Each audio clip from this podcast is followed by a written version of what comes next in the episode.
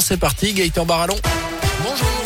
Bonjour Jérôme, bonjour à tous. Elle a une fin de garde à vue pour les trois ados interpellés hier matin à Firminy. Trois individus âgés de 16 et 17 ans qui ont été remis en liberté en fin d'après-midi selon le procureur de la République de saint Alors que l'enquête se poursuit après ces récentes dégradations, quatre voitures de police au total ont été incendiées devant le commissariat. D'abord dans la nuit de samedi à dimanche, puis dans la nuit de lundi à hier. Justice en colère avec cette journée de mobilisation des greffiers, des magistrats soutenus notamment par l'ordre des avocats. Un rassemblement est prévu à 13h30 cet après-midi au palais de justice de saint pour réclamer une justice digne et des moyens supplémentaires. Il espère une fin de conflit à la SNCF d'ici la fin de la journée. Le ministre délégué au transport Jean-Baptiste Djebari appelle ce matin à la responsabilité alors que les discussions se poursuivent entre direction et syndicats qui réclament des hausses de salaire. Plusieurs préavis de grève ont été déposés à partir de vendredi, coup d'envoi des vacances de Noël.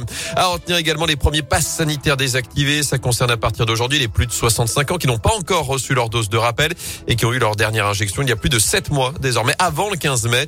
C'est aujourd'hui également que s'ouvre la campagne de vaccination pour les enfants de 5 à 11 ans à risque ou vivant avec un proche immunodéprimé. Ça concerne 360 000 enfants en France.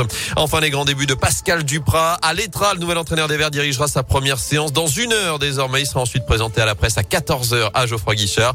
Le Haut-Savoyard débarque pour six mois dans le forêt. Une mission sauvetage avec son préparateur physique. Julien Sablé reprend lui son poste d'adjoint dans le staff alors que le club a officialisé également hier le départ à l'amiable de Claude Puel.